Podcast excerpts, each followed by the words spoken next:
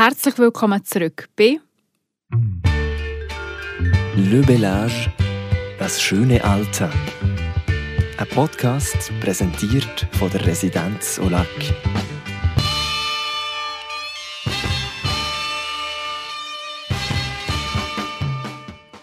Und auch herzlich willkommen beim dritten Teil von unserer Serie über die Palliativcare.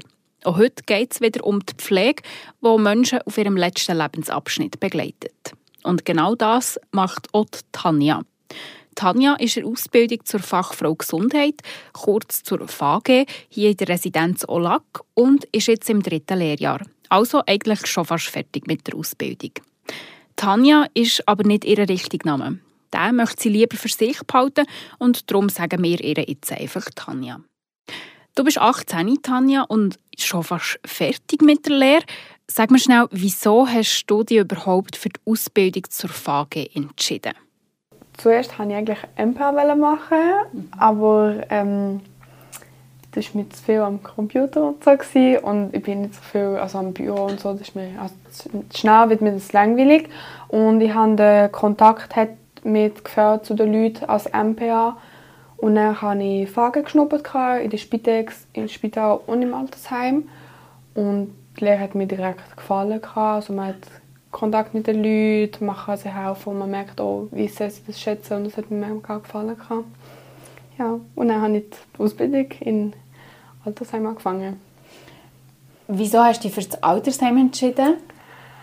Also die Spitex, ähm, das Velofahren war eins zu viel. Gewesen. Also ich tue nicht gerne Velo fahren und dort hat es auch so Risikos, finde ich, weil man ist ja allein bei den Leuten und man weiß nicht genau, welche Leute jetzt dort sind. Man hat ja auch jüngere Patienten dort. Und das wollte ich nicht wirklich nehmen. Das Spital, ich habe halt nur in ein Spital geschnuppert, das war in Solothurn. Und die Schule war halt nach im Olten. Mhm. Und ich war dann auf einer ähm, Urologie und das hat mir nicht wirklich gefallen. Es war einfach nicht so meins. Und dann im Altersheim hat wie auch irgendwie alles gestimmt. Also man hat auch viel mehr mit den Leuten zu tun. Also eben die Beziehung kann man viel besser aufbauen im Altersheim als im Spital, weil die Leute gehen ja direkt wieder. Und in Spitex ähm, hat man ja immer andere Klienten meistens. Ja. Du bist jetzt schon fast drei Jahre hier in der Residenz OLAG. Hast du dich dazu entschieden, bewusst deine Ausbildung im Bereich von der Palliativcare zu machen oder bist du mehr so weit reingerutscht in das Ganze? Mal, ich glaube schon. Also, aber wie gesagt, im Spital habe ich gemerkt, dass man die Beziehung und so gar nicht aufbauen kann bei den Leuten.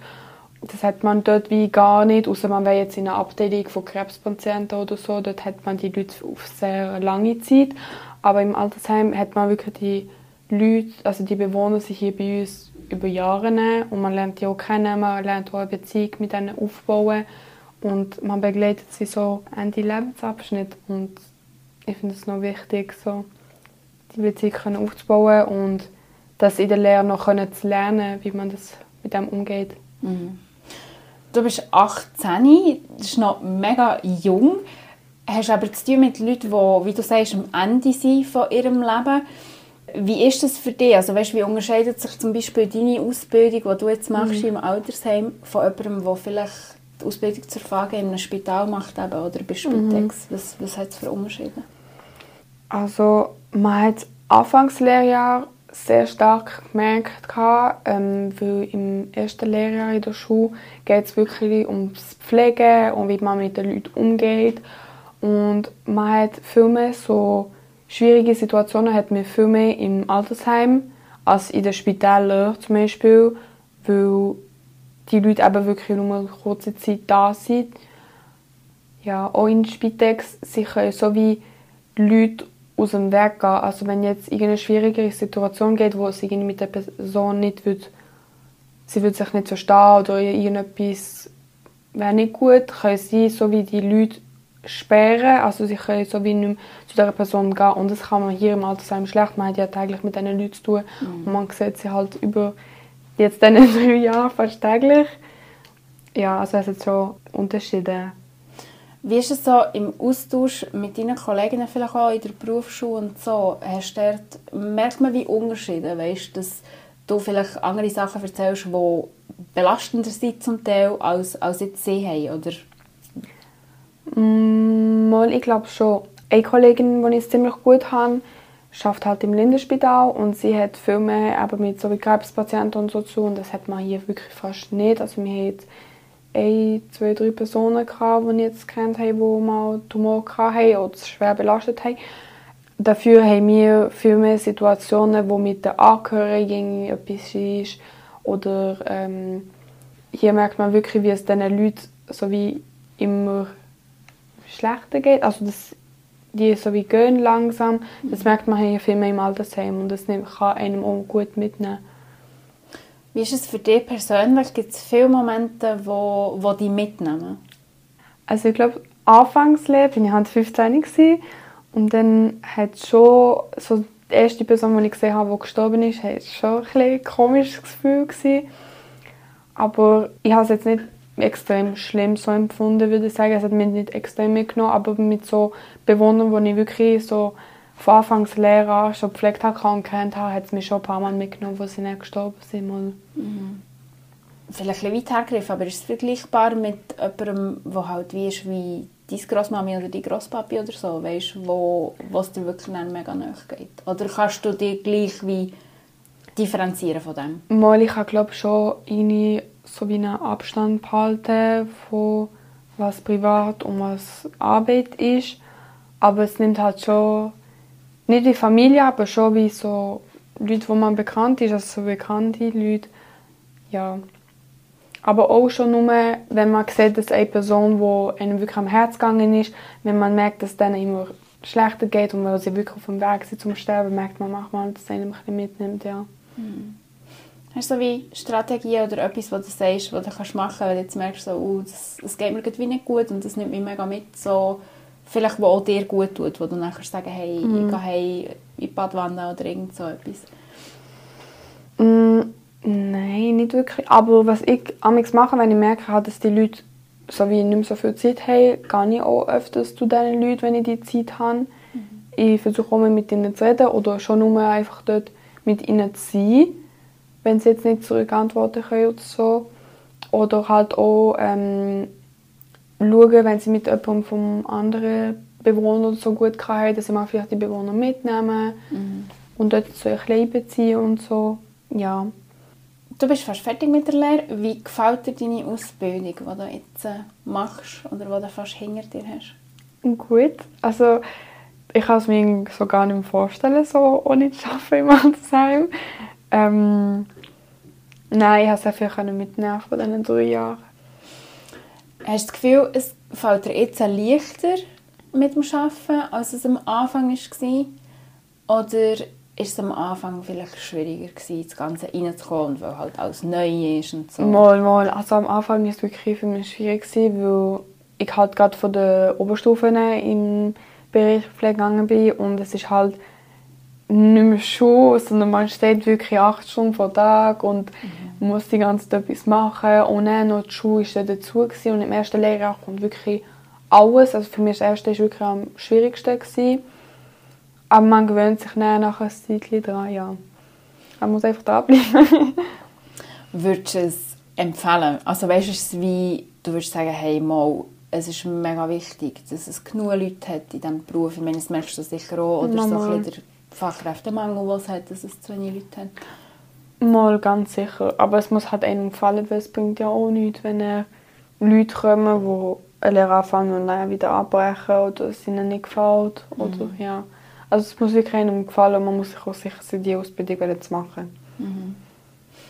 Du hast es schon kurz angetönt, es gibt manchmal Situationen, die nicht so einfach sind vielleicht hast du eine, die dich daran erinnern wo du sagst, boah, das war wirklich mega, mega schwierig gewesen. So eine mega schwierige Situation, die ich in diesen drei Jahren mm, Ich habe persönlich mega Mühe, wenn mir jemand anschreit. Ich kann mit so etwas nicht umgehen.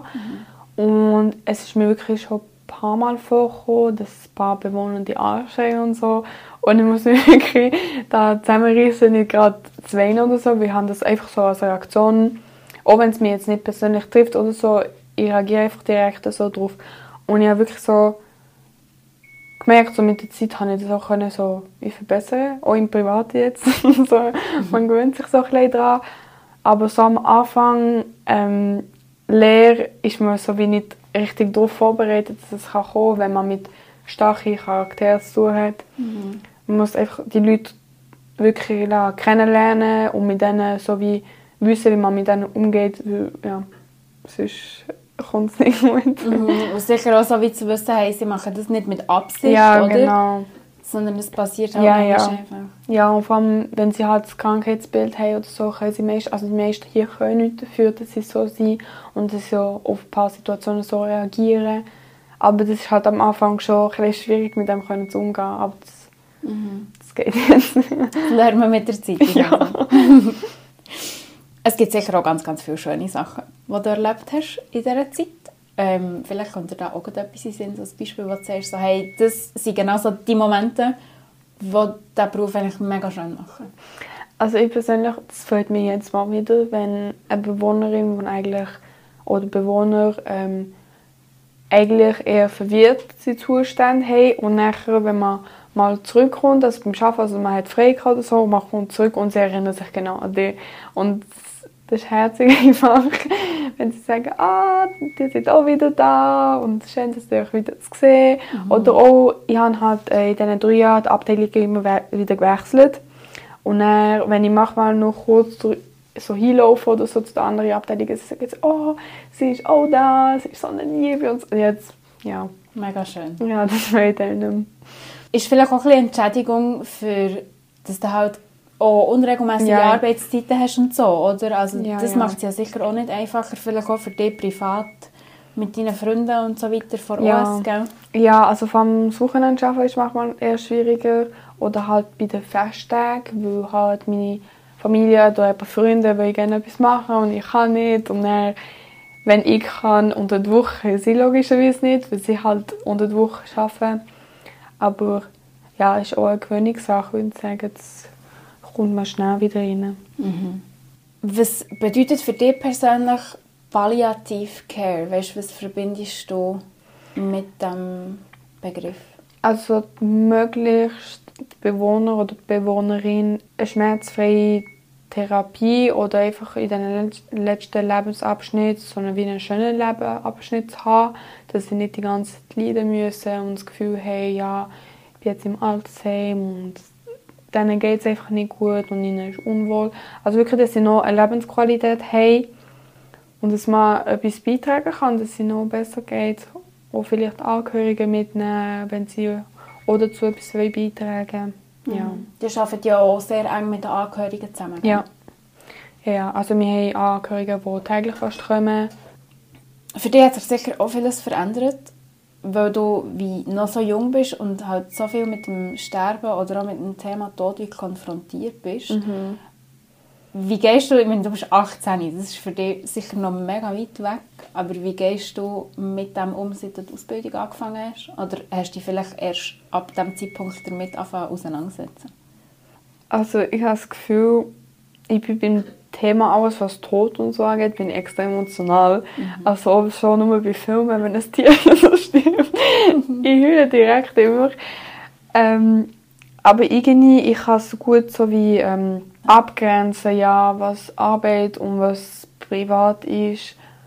Und ich glaube, wenn mir jetzt, also ich habe jetzt bis jetzt keinen Tod von meiner Familie gehabt, mhm. seitdem ich die Ausbildung hatte, aber ich glaube, ich kann es nicht so wie gleich umgehen, wie wenn ich beim Arbeiten bin, weil es ist trotzdem eine andere Situation.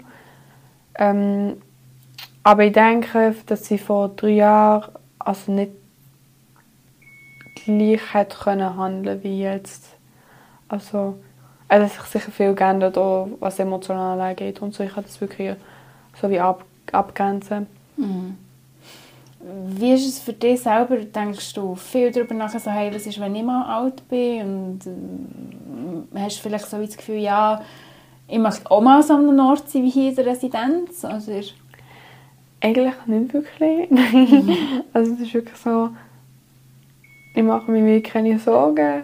mhm. darüber, wenn es kommt, so weit. Wenn ich so viel überhaupt leben kann, dann ist es schön. Mhm. Mal schauen, wie es kommt. das wissen wir nie, gell? Ja. Hey, vielleicht noch zum Abschließen. Jetzt kommen dann deine Prüfungen. Wie geht es dann weiter? Sagst du, mal, das ist etwas, wo ich, wo ich möchte drinnen bleiben möchte, ich möchte genau das weitermachen oder hast du noch ganz, ganz viele andere Wünsche? Also ich will eigentlich mehr ins Medizinaltechnische gehen, mhm. äh, aber OP-Technikerin würde ich gerne machen, aber ja, ich muss erst mal in die Schule anmelden und dann schauen wir mal, ob es weitergeht oder nicht. Mhm. Und sonst, wenn ich dort nicht weiter angenommen werde, ähm, werde ich sicher halt temporär noch ein bisschen arbeiten als VG und dann schaue ich dann. Hey, merci viel, viel mal fürs Gespräch. Ja, Nochmal ein herzliches Merci an Tanja, dass sie bei dieser Folge mitgewirkt hat. Beim nächsten Mal treffe ich auf die Frau Guckisberg. Sie lebt hier in der Residenz Olac, hat eine seltene Nervenkrankheit und ist auf die Palliativcare angewiesen. Ihre Geschichte gehört in der nächsten Folge von Le Bellage, das schöne Alter.